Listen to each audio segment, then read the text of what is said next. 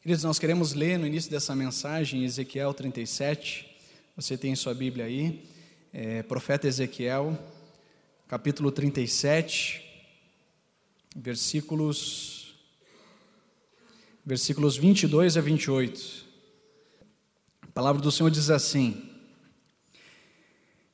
Eu os farei uma única nação na terra, nos montes de Israel Haverá um único rei sobre todos eles, e nunca mais serão duas nações, nem estarão divididos em dois reinos. Não se contaminarão mais com os seus ídolos e imagens detestáveis, nem com nenhuma de suas transgressões, pois eu, eu os salvarei de todas as suas apostasias pecaminosas e os purificarei. Eles serão meu povo e eu serei o seu Deus. O meu servo Davi será rei sobre eles e todos eles serão um, terão um só pastor. Seguirão as minha, minhas leis e terão o cuidado de obedecer aos meus decretos. Viverão na terra que dei ao meu servo Jacó, a terra onde os seus antepassados viveram. Eles e os seus filhos e os filhos de seus filhos viverão ali para sempre. E o meu servo Davi será o seu líder para sempre. Farei uma aliança de paz com eles será uma aliança eterna. Eu os firmarei e os multiplicarei, e porei o meu santuário no meio deles para sempre. Minha morada estará com eles, eu serei o seu Deus e eles serão o meu povo. Então, quando o meu santuário estiver entre eles para sempre, as nações saberão que eu, o Senhor, santifico Israel. Guarda esse texto, nós logo, logo vamos retomar esse texto. Esse domingo é o terceiro de uma série que nós já fizemos duas pregações. Nós já conversamos sobre dois temas que fala sobre esse sempre de novo, que fala sobre recomeçar, que fala sobre ah, o caminho do recomeço, como é que nós podemos começar eh, de novo em tantas questões da nossa vida. A gente tem falado de relacionamento, a gente tem falado de família e a gente tem dado um toque especial em relação à igreja. A gente tem falado, olha, nós estamos recomeçando como igreja. O primeiro final de semana, nós enfatizamos que é necessário ter um final para que a gente possa recomeçar. E nós falamos que esse ponto final é quando nós temos um encontro pessoal com Jesus onde nós nos deparamos com o seu amor, a sua graça e o seu perdão completo estabelecido em nós, e a partir dele nós recomeçamos. E aí no culto passado, nós falamos então desse, desse caminho de recomeço, de algumas coisas que, por mais que tenhamos o perdão de Deus, existem algumas coisas dentro de nós que ficam fervilhando, que ficam mexendo conosco, às vezes é raiva, às vezes é ódio, mas a gente precisa permitir que essa paz de Deus seja estabelecida nas nossas vidas. É assim para a gente, no final, nós falamos em enxergar bem, né? e nós falamos então que é, será que é teimosia que nos faz deixar de recomeçar com as pessoas? Será que é teimosia que nos faz achar, ou até prepotência de achar que nós temos a vida nas nossas mãos? Então, a gente pode esperar alguns anos para recomeçar. Mas então, para chegar bem lá no fim da nossa caminhada, no fim da nossa jornada, a gente precisa dar passos aqui hoje, no presente. E hoje nós queremos falar sobre esse tema. Recomece a levantar. Nós falamos que tem algumas barreiras em nós que nos impedem de, de até iniciar esse recomeço. E agora a gente vai falar que existem algo em nós que nos faz ficar estagnados. Todos nós, em algum momento da nossa vida, a gente fica estagnado em algo, a gente fica de fato parado, a gente eh, não reage às situações, a gente não tem ânimo para ir além daquilo que nós estamos vivendo. Por isso, essa estagnação é fruto de duas coisas: de murmuração e de, de, e de desânimo. A estagnação, ela vem sobre as nossas vidas quando a gente expressa isso murmurando, porque a gente reclama, a gente alfineta, a gente briga, a gente fala, mas a gente não sai do lugar. A gente grita, a gente responde, mas a gente não se mexe. Nós ficamos nessa mesmice, nessa estagnação, não vamos para lugar algum, nós ficamos é, murmurando. E, e pessoas murmurentas, elas são repelentes para as outras pessoas. Você fica murmurando, as pessoas não ficam mais perto de você, porque você se torna ranzinza, porque você se torna uma pessoa, essa é a palavra mesmo que está na sua cabeça, chata, pessoa chata, insuportável, porque está murmurando o tempo todo. Uma coisa interessante é que a pessoa que é murmurenta, ela entende que o fato de murmurar repele as pessoas. Então ela dá um passo. Sabe qual é o passo? Vitimismo. A pessoa começa a ser vítima de todas as coisas.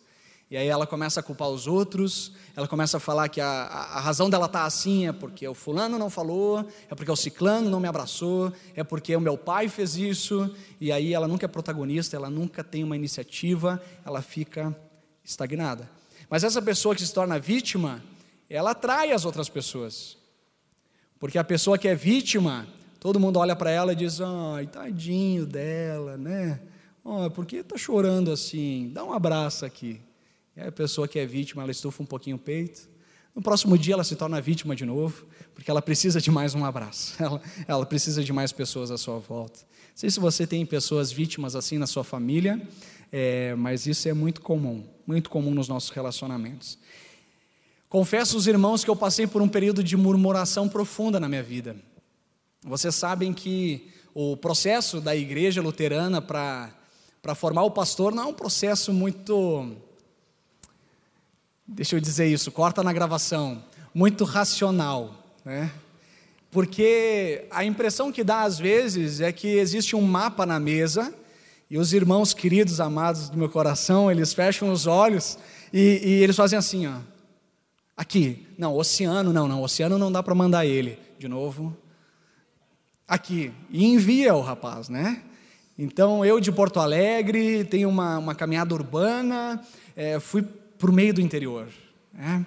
12 mil habitantes, uma cultura totalmente diferente, jeito de se comportar diferente, igreja totalmente diferente do que eu estava acostumado. Eu sentia enquanto eu falava que eu não falava para as pessoas que estavam ali, é, a necessidade que elas tinham não era a necessidade que eu via que era necessário. Então eu fazia todos esses aspectos que eu estou falando com os irmãos agora, e, as pessoas faziam assim. Mas isso é um problema teu, não é problema nosso, né? Isso é de vida urbana, a gente não vive isso que você vive, né? E eu fiquei um ano murmurando, um ano reclamando da cidade, porque você pega no sábado às duas da tarde, vai no banco, sacar dinheiro? Não, a porta está fechada. Não dá. Você tinha que ter se programado antes. É, aí você quer comer um lanche na segunda-feira, folga pastoral. Não sei se você tem comércio, começa a abrir na segunda-feira, ok? Porque tem pessoas como eu que tira folga na segunda-feira. Quer comer um lanche, abre na segunda-feira, a pastorada de Curitiba vai no seu comércio, tá bom? É, tudo fechado, nada aberto. E é uma murmuração terrível e a gente ficava reclamando, mas a igreja nos mandou para cá, onde é que a gente veio parar? Até o momento, queridos, que eu comecei a abrir o meu coração. Eu comecei a perceber coisas diferentes. Eu comecei a, a me relacionar de fato com as pessoas. Eu comecei a viver um pouquinho mais as questões da cidade. Se não tem algumas coisas que eu acho necessário, tem outras. Eu comecei a ir na feirinha da cidade, eu e minha esposa, a gente ia na feirinha da cidade na sexta-feira, e aí só tinha coisa frita, era coxinha, era não sei, pastel, né? e, e, tinha sempre uma dupla sertaneja tocando alguma coisa lá, é, lá era a terra do sertanejo, né? E, e aí eu chegava lá, tinha um radialista da cidade que cuidava do som, ele já me apresentava, ó, oh, aqui o pastor da igreja luterana, né? Eu chegava lá. Eu comecei a viver esse ritmo mais do interior, comecei a, a diminuir um pouco a, a pisada. Eu lembro quando a gente chegou lá que um, um ápice foi quando eu estava indo para um culto, obviamente atrasado, tinha comunidades distantes, e aí uma pessoa, por que não, né? Ela parou o carro na avenida, do lado do amigo e ficou conversando. Claro, quem não faz isso, né? Abriu a janela e ficou conversando. Todo mundo faz, né? E eu lá parado atrás, né? preciso ir, né? Vamos lá. É, mas eu buzino, porque todo mundo conhece o pastor luterano, né? Eu buzino, dou uma xingada. Não posso, né? Então, espera, espera, espera. É. fica atrás. Aconteceu isso no mercado também, muito engraçado. Cheguei no caixa querendo ir rápido, e a mulher disse assim: Pois é, o, o, a, a maquininha do cartão não está funcionando, né? Disse, é, pois é, estou né? vendo, não está funcionando, né? É, está sem sinal aqui. Pois é, né? Está sem sinal, o que a gente vai fazer? Vamos tomar um chá? Quem sabe, né? É, e aí eu fui lá numa, num lugar da, da administração para poder pagar a compra. Quando eu desci, uma pessoa quase levou minha sacola junto, enganado. Gente, mas quando eu parei de murmurar, eu comecei a, a enxergar as pessoas como elas são, comecei a me relacionar com elas. E, e a pergunta óbvia é: ah, será que a comunidade mudou nesse meio tempo? Será que a cidade mudou nesse meio tempo? Não mudou, mas eu mudei para com ela. Então a murmuração, ela não resolve absolutamente nada, a gente fica estagnado e a gente reclama de coisas que não é problema para outras pessoas. E a gente não avança, e a gente não vai é, viver, de repente, algo incrível que Deus tem para nós. E a nossa vida mudou a partir daquele momento. Nossa vida mudou, começamos a ter relacionamentos com pessoas não só na igreja, mas na cidade. Começamos a nos relacionar, a fazer amizades profundas, porque a gente abriu o coração para elas. E abrir o coração significa também abrir a casa. A gente abriu a casa, começou a receber gente, e aí começou a mudar a nossa relação. Segunda coisa que faz a gente ficar estagnado é, é o desânimo. Pessoas que não conseguem se mexer porque estão desanimadas. E aí eu tentei trazer a etimologia da palavra ânimo, que significa alma, mente, desejo, coragem. Ânimo tem a ver com, com ser vivo, com respirar, com assoprar. E aí eu vou para Gênesis capítulo 2, versículo 7, onde mostra que Deus criou todas as coisas e ao criar o ser humano, ele sopra um fôlego de vida. E é esse fôlego de vida, o ruach de Deus, o Espírito, que faz com que o, ser humano se torne de fato vivo, de, for, de fato um ser animado, um ser que, que sai da estagnação, da, do desânimo para algo que o desafia, para algo que o anima. O texto que nós lemos lá em Ezequiel é um cenário que Deus coloca diante de Ezequiel. Eu gosto dos profetas, porque eu creio que Deus precisa falar mais com a gente através dos profetas. Porque os profetas, Deus dá algumas, alguns cenários, algumas imagens que exemplificam o que a gente vive. E é impressionante o cenário que Deus dá para Ezequiel. Deus dá uma visão para Ezequiel, ele diz: Olha, Ezequiel, existe um vale. Pensa num vale, um vale profundo. E esse vale, ele está cheio de ossos secos. É uma visão terrível, é uma visão é, tenebrosa um buraco, um vale cheio de ossos empilhados, ossos de tudo que é jeito, tamanho. Você olha para isso, pensa que está num filme de terror. E aí Deus leva a Ezequiel a olhar um pouco mais. Ele diz: Ezequiel, eu vou unir esses ossos. Ele começa a ouvir barulhos de ossos se batendo, ele une os ossos, e esses ossos passam a ter tendões, e nesses tendões passam a ter músculos, carne, e aí ele é revestido de pele. E Deus olha para Ezequiel, Ezequiel, mas ainda não tem vida. Está bonito, ali está o ser humano, ali está a pessoa, mas ainda não tem vida. Ainda falta algo. E a promessa do Senhor diz: Mas eu darei o Espírito, e o Espírito dá vida.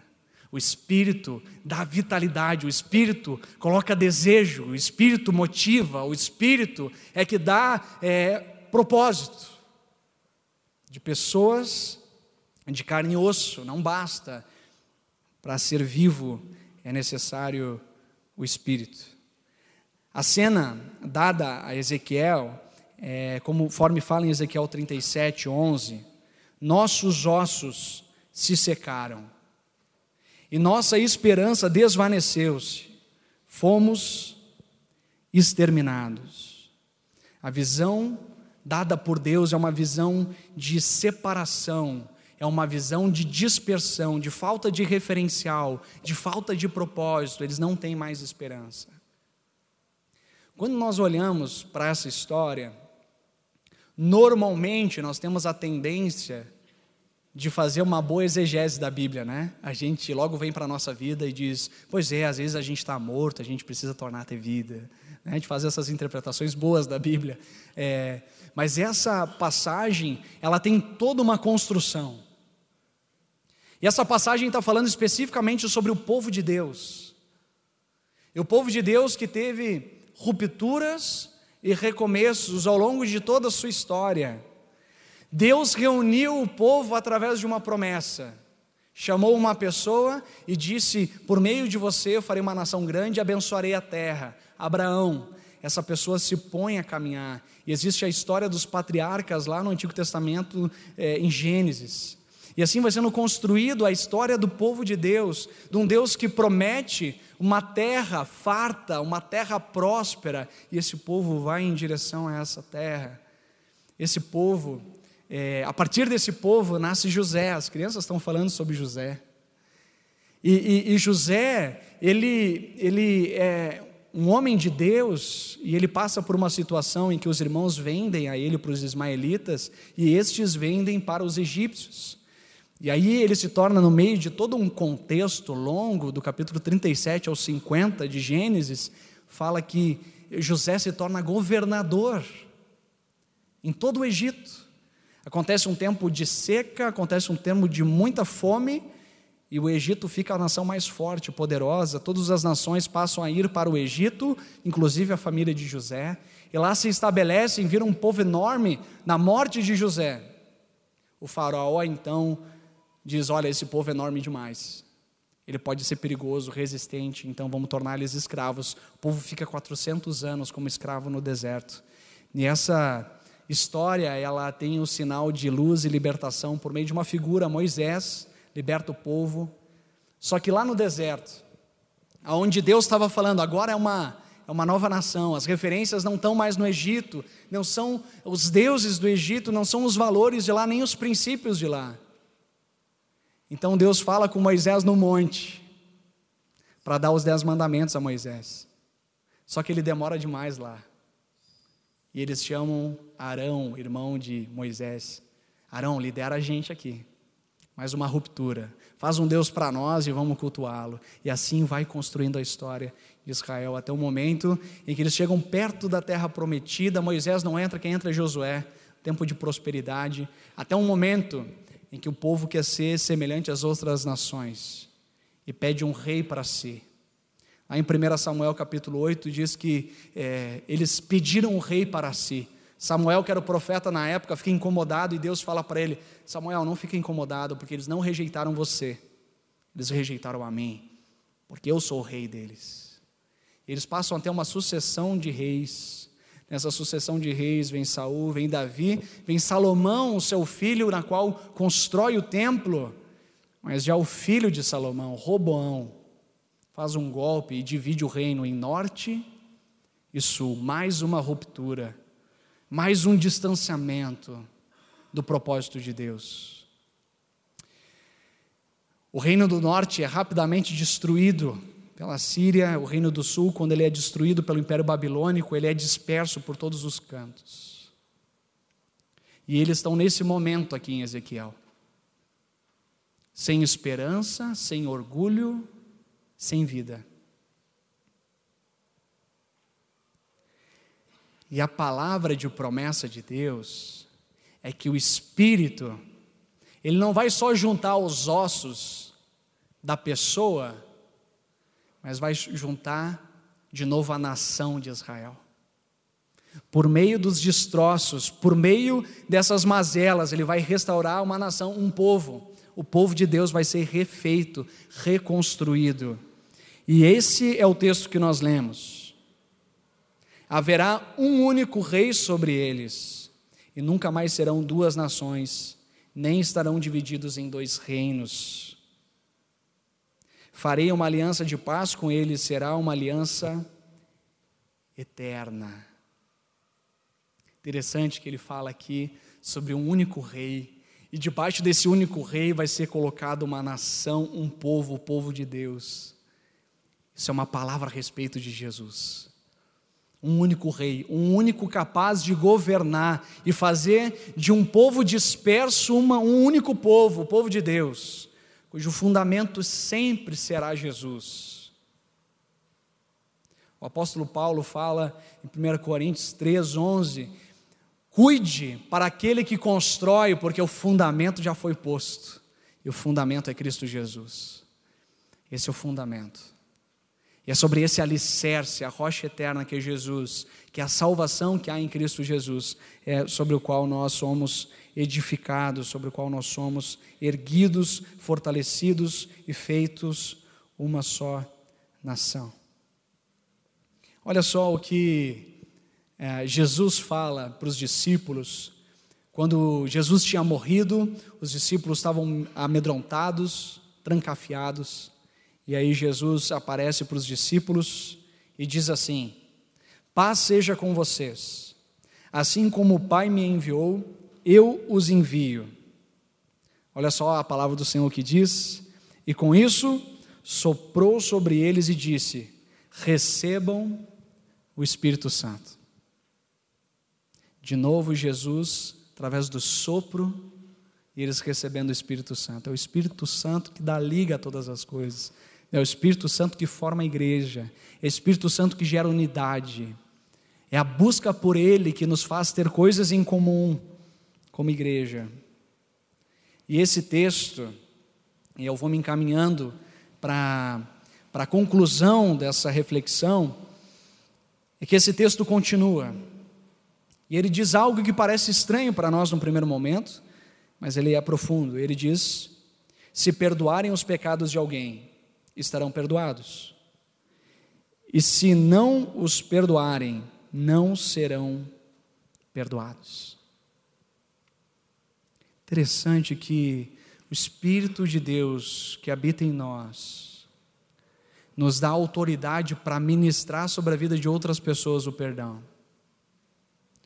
Mas diferente de outros momentos da palavra de Deus, fala que nós podemos ministrar o perdão ou reter o perdão. Aí que está um ponto esquisito para nós.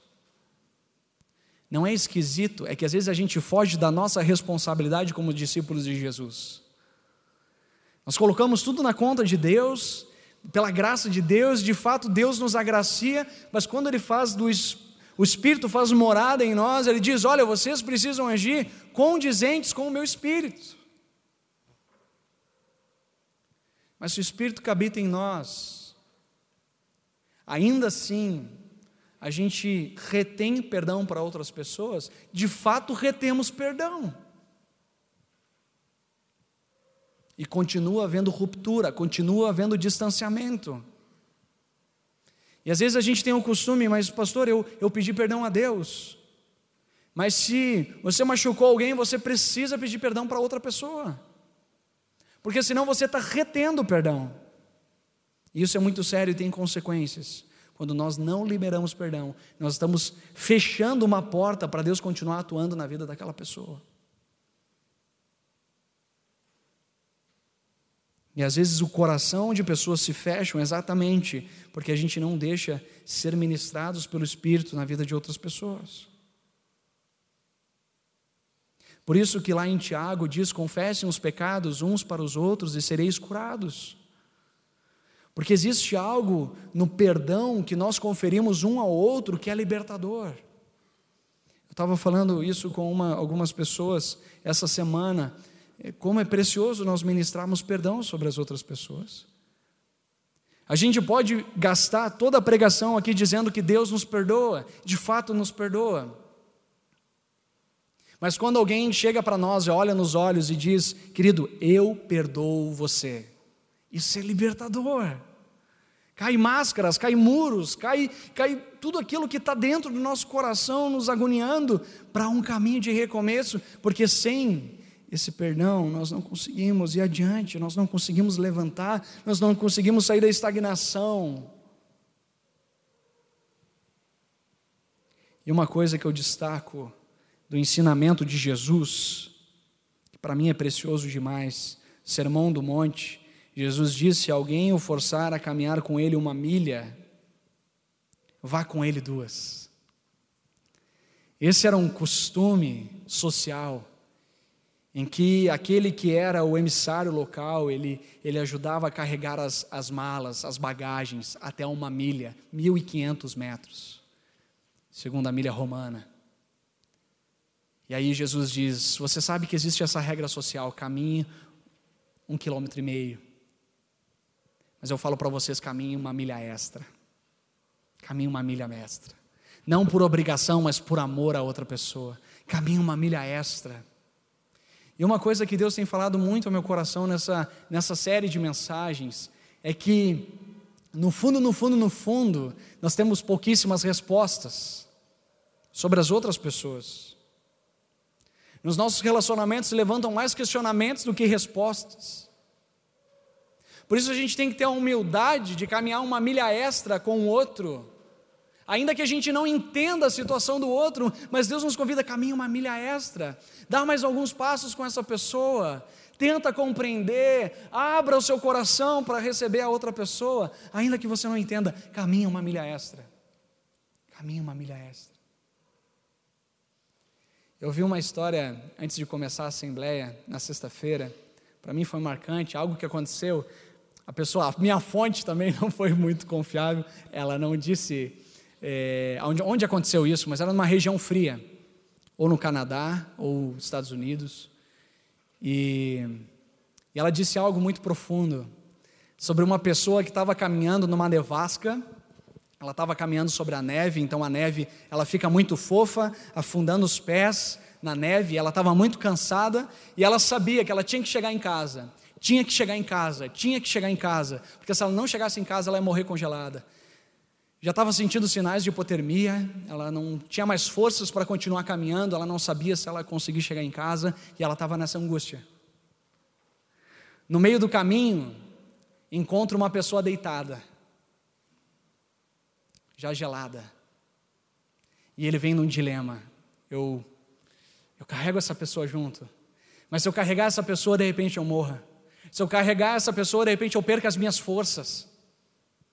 Mas daí, naquele momento de decisão, ele disse: Quer saber, eu não vou conseguir conviver se eu não carregar essa pessoa. Pegou a pessoa, colocou nos ombros e começou a caminhar. Começou a caminhar. E o pensamento dele: Eu tenho que chegar em casa para salvar ela. Eu tenho que chegar em casa para salvar ela. Eu tenho que chegar em casa para salvar ela. E ela chega em casa. E ela percebe que ela só foi salva porque ela salvou o outro. Ela só salvou a si mesma porque ela salvou a outra pessoa. Se ela continuasse sozinha, ela não ia ter motivação. Se ela caminhasse sozinha, ela não ia ter força para chegar em casa. Mas ela chegou em casa, porque o foco dela, eu preciso salvar essa pessoa, preciso, preciso salvar essa pessoa. E ao tentar salvar a outra pessoa, salvou a si mesmo. Eu quero te motivar a recomeçar a levantar. Ainda que você tenha muitas dúvidas, ainda que você tenha muitos questionamentos a respeito das pessoas que lhe feriram. Mas quando a gente dá esse passo ao encontro das pessoas, a gente nem percebe, mas a gente está sendo curado. Quando a gente vai ao encontro, a gente nem percebe, mas quem está sendo salvo somos nós. A gente nem percebe, mas quando Jesus diz: levem os fardos pesados uns dos outros, ele está falando exatamente isso. À medida que nós carregamos os outros, nós estamos encontrando o amor verdadeiro que Ele nos concede. Aí nós estamos encontrando a Cristo. Ao encontrar a Cristo, nós conseguimos recomeçar.